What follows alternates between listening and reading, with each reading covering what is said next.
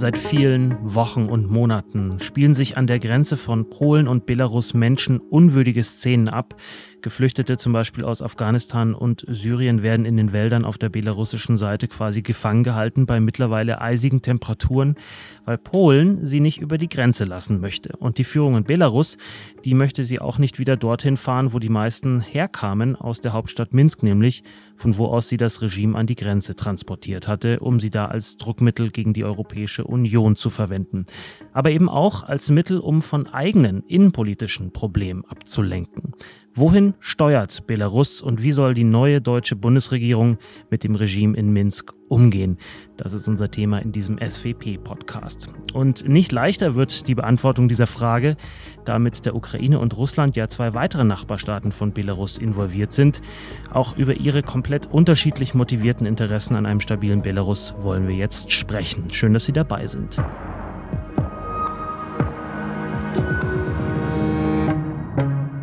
Meine Gästinnen und Gäste sind Dr. Astrid Sam, sie ist Gastwissenschaftlerin in der SWP-Forschungsgruppe Osteuropa und Eurasien und ausgewiesene Belarus-Expertin. Herzlich willkommen.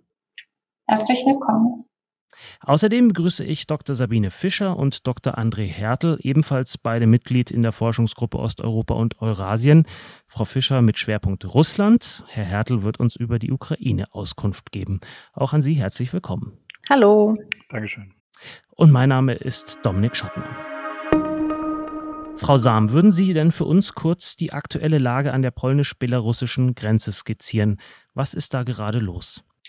Aktuell sind immer noch mehrere hundert Migranten aus äh, Syrien, aus dem Irak, aus anderen Ländern an der Grenze zwischen Polen und Belarus und versuchen nach Polen herüberzukommen. Es gibt täglich mehrere Versuche von Grenzübertritten, auch an der Grenze zwischen Belarus und Litauen. Die belarussischen Sicherheitskräfte unterstützen die äh, Migranten dabei, während von polnischer Seite es Pushbacks gibt und Personen, die es geschafft haben, wieder zurückgeführt werden. Also sie sitzen wirklich fest. Äh, der belarussische Staatschef Kaschenko war vor wenigen Tagen im Grenzgebiet und hat den Migranten Mut gemacht, äh, dass sie ein Recht haben, nach äh, Deutschland zu kommen und die EU aufgefordert, einen humanitären Korridor zu eröffnen. Das spannt die Lage natürlich weiter an und steht im Gegensatz zu den Bemühungen, die es gibt zwischen der EU und Belarus, eine Rückführung der Migranten in die Herkunftsländer zu erreichen. Mhm. Diese Pushbacks, diese Aktionen, die Migrantinnen und Migranten zurückzudrängen, ähm, gibt es da eine Rechtsgrundlage dafür? Nein, diese Pushbacks sind eigentlich illegal. Das ist auch ein äh, Diskussionspunkt in der EU, wogegen sich auch äh, polnische und andere europäische Menschenrechtsorganisationen wehren. Aber äh, Polen hat dafür eine Rechtsgrundlage im Land selber geschaffen und wendet nationalen Rechts an. Wenn wir jetzt auf die Motivation der belarussischen Staatsmacht schauen, ist dieser Konflikt äh, Ausdruck eines tiefergehenden Problems oder ist es wirklich ein Konflikt, der irgendwie isoliert zu betrachten ist zwischen Polen und Belarus? Die Krise ist nur zu verstehen vor dem Hintergrund der innenpolitischen Krise in Belarus, in der sich Belarus seit dem August 2020 befindet, seit den Präsidentschaftswahlen, bei der es sehr starke Proteste gegen den gefälschten Wahlsieg äh, von Alexander Lukaschenko mit offiziell 80 Prozent gegeben hat. Und äh, diese Protestbewegung sieht Lukaschenko als Ausdruck einer sogenannten farbigen Revolution, eines Umsturzversuchs. Und in dem Sinne ordnet er diese Krise ein in eine neue Ost-West-Konfrontation und äh, sieht das als Grundlage auch diese Geopolitisierung des Konflikts äh, für sein sehr gewaltsames, rabiates Vorgehen und als Grund, warum Moskau ihn auch unterstützen soll. Und er hat dafür aufgegeben, worauf er eigentlich in den letzten Jahren sehr viel Wert gelegt hat, dass Belarus ein Garant regionaler Sicherheit ist, ein äh, Garant, äh, der im Ukraine-Russland-Konflikt vermittelt hat. Nun äh, sieht er selber Belarus eigentlich in der Konfliktzone. Mhm. Zu Russland kommen wir gleich mit äh, Frau Fischer und dann ja auch Ukraine später noch mit Herrn Hertel. Was mich aber noch interessieren würde, warum hat sich Lukaschenko ausgerechnet äh, die Migration als Provokationsmittel herausgesucht? Er hätte das ja vielleicht auch auf anderen Wegen machen können. Warum so? Einmal ist das ganz eindeutig von der Türkei entlehnt. Die Erfahrung, die es in den Verhandlungen zwischen EU und der Türkei 2015 gegeben hat, ist hier ein Vorbild. Zum anderen hat die EU aber auch äh, Sanktionen im Juni äh, verhängt, die äh, implizieren, dass die finanzielle Hilfe für Grenzsicherungsmaßnahmen äh, eingestellt wird, die im Rahmen des Rücknahmeabkommens vereinbart war. Und dadurch hat sich Lukaschenko berechtigt gefühlt, das Rücknahmeabkommen seinerseits aufzukündigen. Und insgesamt ist die Einschätzung, dass Migranten ein sensibles Thema für die EU sind, eine Art Achillesphase für die EU, äh, so dass man die EU hier sehr gut unter Druck setzen könnte. Und die Hoffnung war, dass die EU um keine Migranten in die EU zu lassen, sich auf Verhandlungen einlässt, im Idealfall Sanktionen aufhebt und äh, Lukaschenko als Präsidenten anerkennt. Lukaschenko hat definitiv nicht damit gerechnet, dass äh, Polen so massiv die Einreise verhindern wird und dass die Migranten an der Grenze hängen bleiben würden. Frau Fischer, jetzt wurde Moskau schon an der einen oder anderen Stelle angesprochen. Wie verhält sich Wladimir Putin denn in dieser Angelegenheit?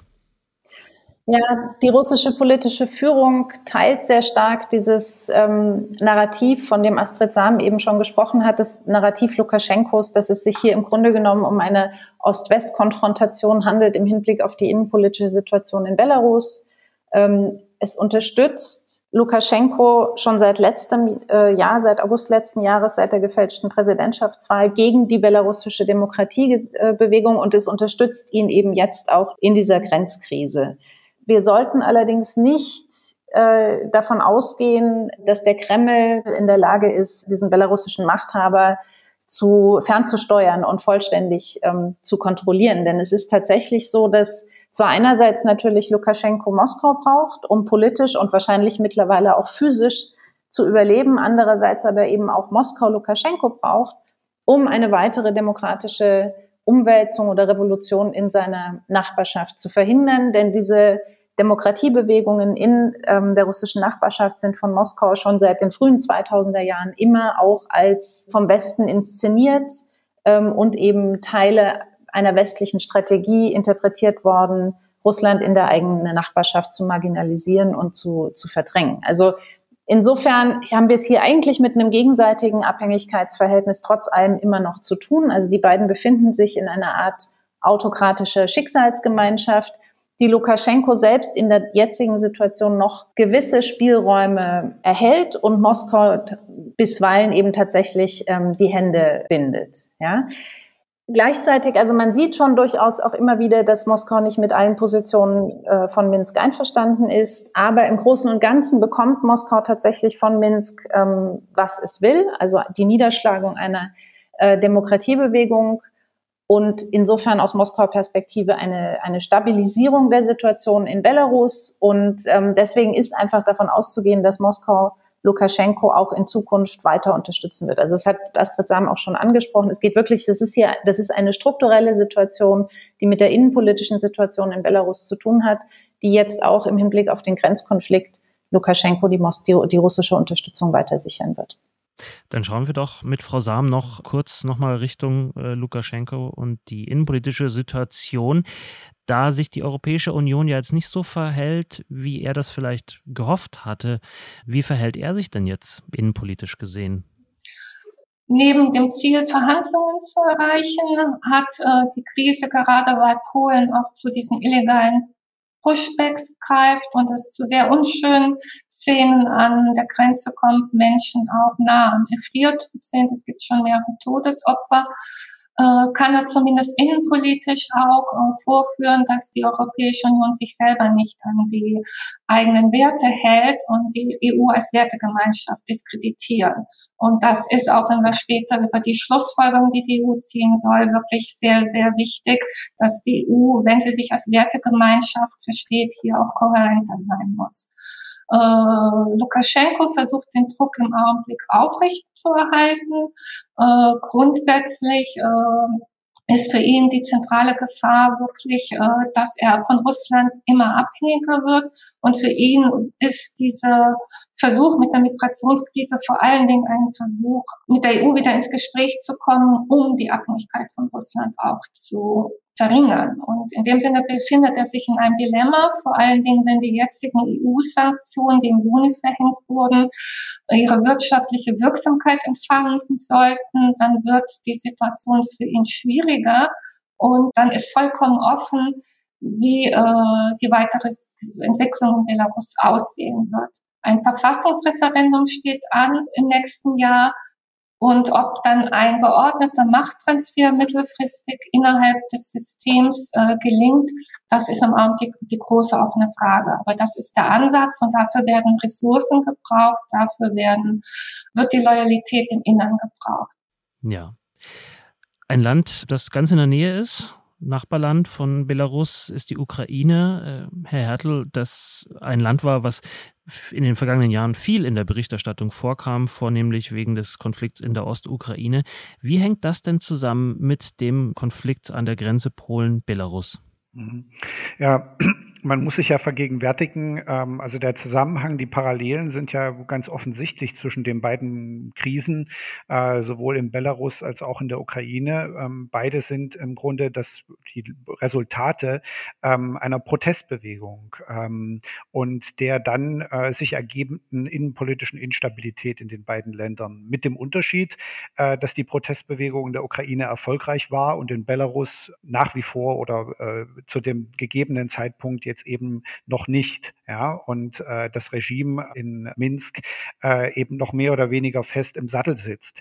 Ähm, beide diese Protestbewegungen, die Instabilität waren ein Anlass und auch eine Rechtfertigung für Russland, ähm, in beiden Ländern zu intervenieren. In der Ukraine haben wir das gesehen mit dem Einmarsch in die Ostukraine, äh, in den heute besetzten Donbass beziehungsweise mit der Krim-Annexion. Und in Belarus sehen wir das mit der Unterstützung, die Putin Lukaschenko geleistet hat, äh, um die Protestbewegung niederzuschlagen ähm, oder äh, zumindest erstmal äh, einzuhegen, ja, beziehungsweise eben auch in dem Druck, den Putin auf äh, Lukaschenko ausübt, um Belarus eben weiter in den äh, russischen sicherheitspolitischen, ökonomischen Orbit zu integrieren. Ganz wichtig ist dabei aber zu verstehen, dass es sich bei Russland für Russland hier nicht nur um eine Chance handelt, sondern es ist eine Reaktion auf eine unmittelbare Gefahr auch für Russland, nämlich das Abdriften dieser beiden Länder über pro-westliche, ähm, europafreundliche äh, Protestbewegungen in eben damit äh, den Einflussbereich der Europäischen Union und des Westens. Ja. Das ist, glaube ich, ganz wichtig zu verstehen. Und das Neue ist eben, dass nach dem äh, äh bisher war, wie Sie das sagten, der Konflikt in der Ostukraine eben das, was uns am meisten beschäftigt hat. Und jetzt kommt eben diese Situation des Lukaschenko-Regimes dazu, ähm, die Situation, die er dann jetzt an der Grenze geschaffen hat. Und das beides äh, erlaubt natürlich äh, oder, oder schafft eine noch komplexere Konfliktsituation in der Region, die genutzt werden kann durch beispielsweise einen Akteur wie Russland, um eben die eine Krise mit, äh, für die andere Krise zu instrumentalisieren, sozusagen. Ja. Mhm. Und wo liegen da jetzt aktuell die größten Gefahren? Also Sie sprechen auf den Konflikt in der Ostukraine an, dass der wieder hochflammt oder äh, was habe ich da gerade möglicherweise verpasst? Ja, der, der Konflikt in der Ostukraine bleibt äh, ja schwierig. Ähm, äh, er schwelt im Grunde seit äh, 2014 beziehungsweise seit seiner ersten äh, Einhegung Anfang 2015 mit dem Minsker Abkommen. Da haben wir verschiedene Phasen gesehen. Ähm, teilweise haben wir auch eine relativ konstruktive Kooperation gesehen innerhalb des sogenannten Normandie-Formates. Ähm, Aktuell sind, befinden wir uns aber in einer sehr angespannten Phase, etwa seit Frühjahr diesen Jahres. Die ist gekennzeichnet davon, äh, dass im Grunde genommen keine hochrangigen Treffen im Normandie-Format mehr stattfinden. Ähm, vor allem Russland blockiert die äh, bestehenden Konfliktformate und integriert den besetzten Donbass immer weiter in seine Einflusssphäre. Das äh, geht über die Passportisierung, also die Einbürgerung nach Russland der Menschen, die dort dort leben in diesen besetzten Gebieten. Und das geht über die wirtschaftliche Integration und sicherheitspolitische Integration weiter. Das ist eine sehr angespannte Situation, weil eben, wie gesagt, ähm, derzeit die Konfliktlösungs-, die diplomatischen Formate nicht funktionieren. Ähm, was Belarus angeht, muss man sagen, äh, dass auch hier äh, für die ukrainische Außenpolitik ein gewisses Dilemma besteht. Lukaschenko war sehr lange ein Garant der belarussischen Souveränität, die natürlich sehr, sehr wichtig ist äh, für Kiew, auch in der Auseinandersetzung eben äh, nach dem Maidan äh, mit Russland. Und gleichzeitig ist es aber so, dass äh, die Revolution natürlich Druck ausgeübt hat, sich ähm, als selbst revolutionäres oder postrevolutionäres Regime dazu auch das zu bekennen und diese solche Bewegungen zu unterstützen. Ja, von daher hat man in Kiew so eine Art Schlingerkurs gefahren. Ja, man hat sich nicht zu sehr an die westlichen Sanktionen äh, mit angeschlossen. Man hat äh, die Revolutionsführerin Miss Tichanowska in Kiew nicht empfangen, wie das in allen anderen EU-Staaten und westlichen Staaten ähm, der Fall war. Derzeit sieht es aber so aus, als ob diese Strategie nicht funktioniert hat sondern äh, es wird immer deutlicher, dass es vielleicht Putin, äh, Wladimir Putin, dem russischen Präsidenten, gelingt. Ähm, und das ist die große Befürchtung Kiews, Lukaschenko, das Lukaschenko-Regime eben zu benutzen ähm, als Stellvertreter, als Proxy, der dann eben noch aus einer anderen Richtung, nämlich nicht nur über den Osten, wo Russland Druck auf die Ukraine ausübt, äh, sondern auch über den Norden Druck auf Kiew auszuüben, indem man beispielsweise äh, Energielieferungen aus Belarus stoppt oder indem Lukaschenko es äh, russischen Truppen erlaubt, ähm, äh, äh, eben über belarussisches Territorium sich der ukrainischen Grenze zu nähern. Dr. André Hertel von der SWP. Er ist Ukraine-Experte aus der Forschungsgruppe Osteuropa Eurasien. Eskalation im Krisendreieck Belarus, Ukraine und Russland. Das ist unser Thema in dieser Ausgabe. Frau Fischer, kommen wir zum letzten der drei Länder. Russland. Ähm, spielen die Entwicklungen, die wir jetzt skizziert haben, Moskau in die Karten? Also die Demokratiebewegung in Belarus die letztes Jahr begonnen hat nach der gefälschten Wahl, ist natürlich nichts, was Moskau in die Karten spielt, sondern das ist ein weiterer Beleg dafür, dass die autoritären Regime, die sich in dieser Region befinden, durchaus instabil sind. Das gilt natürlich auch für das russische Regime. Also insofern würde ich ähm, diesen Satz äh, durchaus würde ich das einschränken, ja, aber gleichzeitig ist es natürlich so, dass Russland sich im Moment in einer Position der Stärke sieht. Ja? Also von Moskau aus gesehen ähm, nimmt das Interesse und auch das, die Handlungsbereitschaft der EU im Hinblick auf vor allen Dingen die Ukraine, aber auch die Region als Ganzes ähm, ab. Äh, Deutschland befindet sich ähm, im Übergang zu einer neuen Regierung.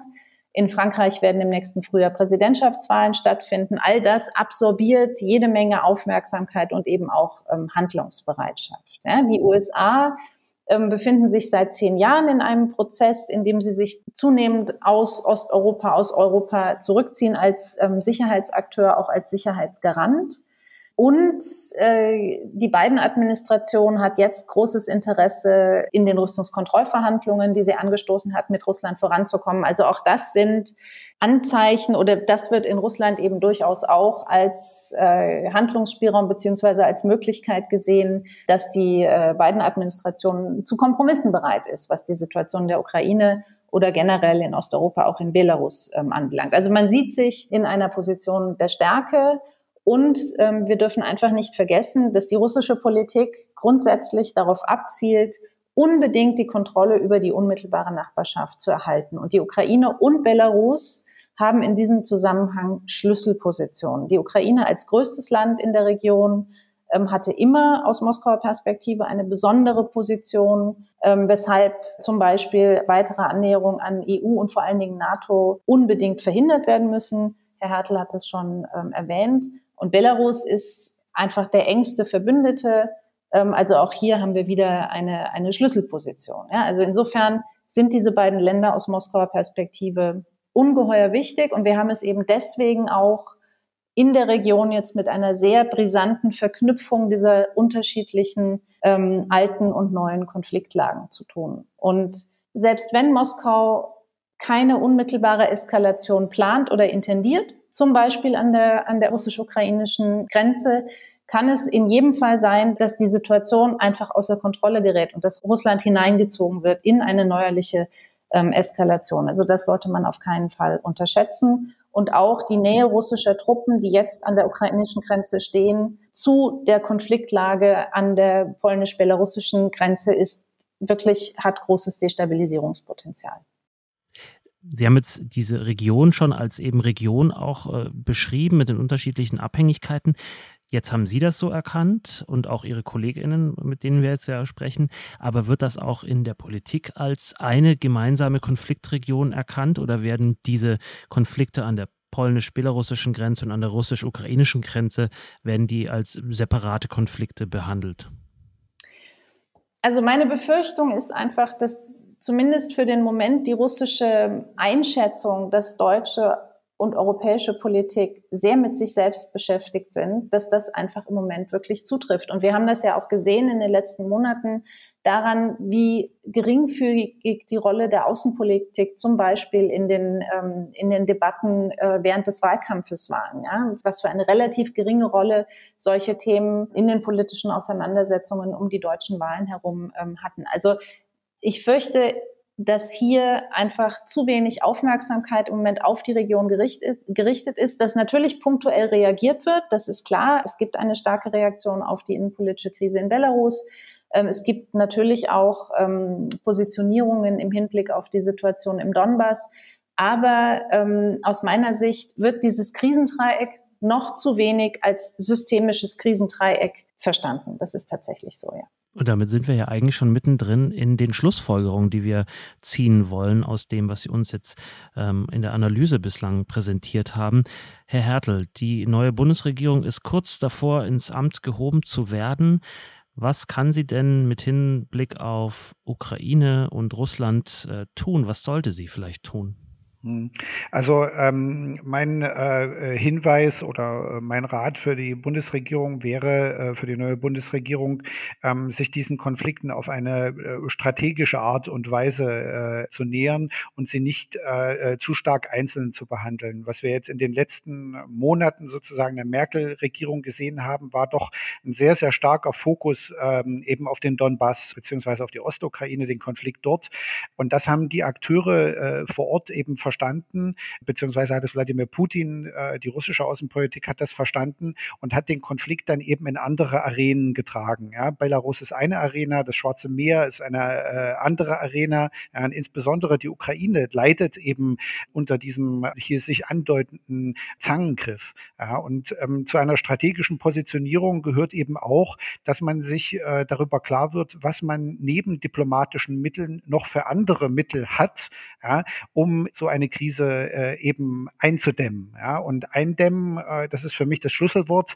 Wir, wir müssen oder die, die deutsche Politik, die europäische Politik muss sich darüber klar werden, dass äh, sie sich nicht auf die USA als äh, diejenige Macht verlassen äh, können wird, die hier allein für sicherheitspolitische Eindämmung sorgen kann. Ja? Und diese, dieser sicherheitspolitische Fokus auf die Region, der sollte unbedingt gestärkt werden. Und da sollte man schauen, was man machen kann.